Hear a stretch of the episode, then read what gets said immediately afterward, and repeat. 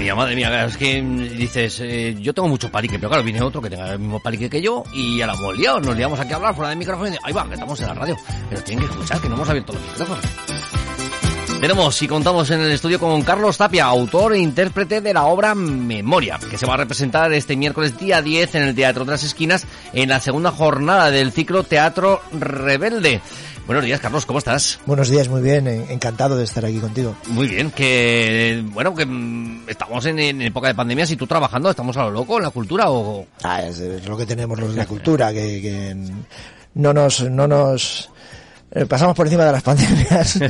no, bueno, tenemos la suerte eh, de poder trabajar, afortunadamente, con limitaciones, obviamente. Eh, pero bueno, en ese sentido sí que me considero, dentro de lo que cabe, mm, afortunado, aunque eh, no quiero dar la impresión de que a la cultura no le está afectando la, la, pandemia, todo lo contrario, también nos está afectando de manera seria y hay compañeros y, que lo están pasando muy mal.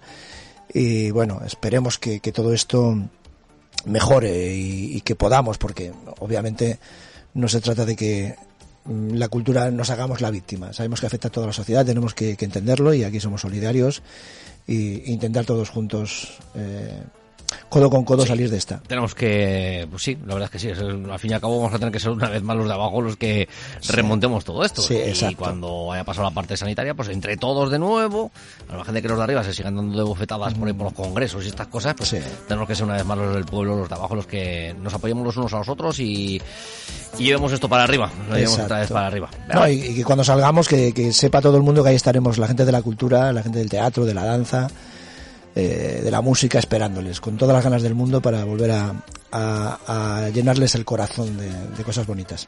Tan necesario, tan necesario que es, es decir, tanto para, para el artista que se sube a un escenario y que evidentemente tiene que todos los días comer y pagar sus facturas, como para el público el distraerse, el tener esos momentos, disfrutar de la cultura, disfrutar del teatro y bueno, que ya tenemos bastante malas noticias con los telediarios, ya no vale con eso. Pues sí, eh, sí, la verdad, que los telediarios casi, yo últimamente me cuesta verlos porque me parecen como mm, películas de terror, entonces digo, bueno, voy a, me, voy a leer un buen libro. Y... ¿Te sirve de inspiración? ¿Te pueden servir de inspiración para alguna de tus obras? Eh, no, porque yo a mí el terror nunca me ha gustado mucho.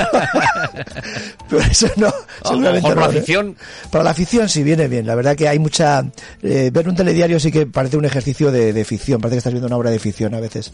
Es cierto que. Hay telediarios que, que se ocurran tanto que dices, esto no sé por qué no le dan un Oscar, un Grammy o un, un Goya, ¿eh? sí, sí, sí, sí, sí, sí, seguramente que sí. No, y hay telediarios que si los llevásemos al escenario nadie se lo creería. Si lo hiciésemos en teatro, esto es imposible, lo que estáis contando no, no, me lo creo. bueno, háblanos un poquito de, memoria de lo que va a ocurrir en el Teatro de las Esquinas. Bueno, pues Memoria es un trabajo eh, del que, como has dicho, bueno, soy autor eh, eh, e intérprete, es un texto muy personal que yo trabajé con la idea, sobre todo, partí de, de, mi padre. La idea era hacer un texto sobre mi padre. Mi padre falleció hace ya años y sentía que tenía la necesidad de, escribir algo sobre él, ¿no? Eh, eh, de alguna forma mm, recordarle y, de alguna forma también reivindicarle, no solo a él, sino al, a los hombres, a las a los hombres que formaron parte de su generación, una generación muy dura, mi padre vivió la guerra civil, mi padre vivió la posguerra, vivió tiempos muy duros y eso le, le, dio un carácter eh, muy determinado, duro, fuerte, con el que era muy difícil relacionarse, ¿no? Y de, alguna forma yo buscaba respuestas a, aquel carácter, aquella forma de ser suya, ¿no? Y las encontré cuando empecé a escribir el texto y, y empecé a, a, reflexionar sobre lo que había sido su vida, ¿no? Al entender su vida le entendía a él. Difícil, difícil las vidas de, aquellos años. Eh, sí que es cierto, que, que, lo estás nombrando. Podemos recordar a nuestros padres, a nuestros abuelos, a lo mejor con, esos eh, mm. caracteres más, más, más fríos, ¿no? Más de, más serios ante, ante cualquier cosa. Y que bueno, pues que yo creo que, a muchos de ellos condicionados por, las circunstancias que, han vivido, sobre todo, pues a lo mejor sí les ha afectado mucho en sus juventudes, en su adolescencia. Ahora hablamos de los adolescentes, que, que evidentemente y dice, jolín, es que están haciendo una cosilla mal. ¿Qué hubieras hecho tú con 17 años, no? Eh, sí, que es, cierto. Seguramente yo ahora que no me oye mi hijo de 17 lo puedo decir que, que lo que yo también. Seguro que no te oye, ¿no? Mm, creo que no. Está, está en Valladolid. está en el instituto ahora. No sé yo si como escuche luego el podcast. me va a fastidiar, pero sí. No, hombre, nos toca estar ahora de este lado de la barrera, entonces te toca hacer de padre y, y ponerte en el, en el, en el, en el lado, digamos, de, no, no me gusta, no igual de decir represivo es muy fuerte, pero sí de, de frenarles un poco y de intentar que, bueno, que se mantengan dentro de unos límites, ¿no? Pero es cierto que yo también tuve 17 años y, y, y a veces te paras eh, fríamente y dices, lo entiendo.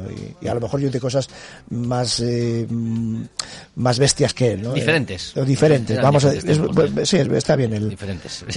Eh, vamos a dejarlo diferentes. entonces ya si, si pensamos en nuestros padres abuelos eh, vivir, bueno, incluso pensando pues que alguno de ellos ha podido incluso vivir la otra pandemia de, de principios del siglo anterior, más, más una guerra, una posguerra. Ostras, es que para que te vuelva bastante frío, ¿no? Es decir, haber pasado todas esas épocas depende cómo te afecta. ¿Te está gustando este episodio? Hazte fan desde el botón Apoyar del podcast de Nivos.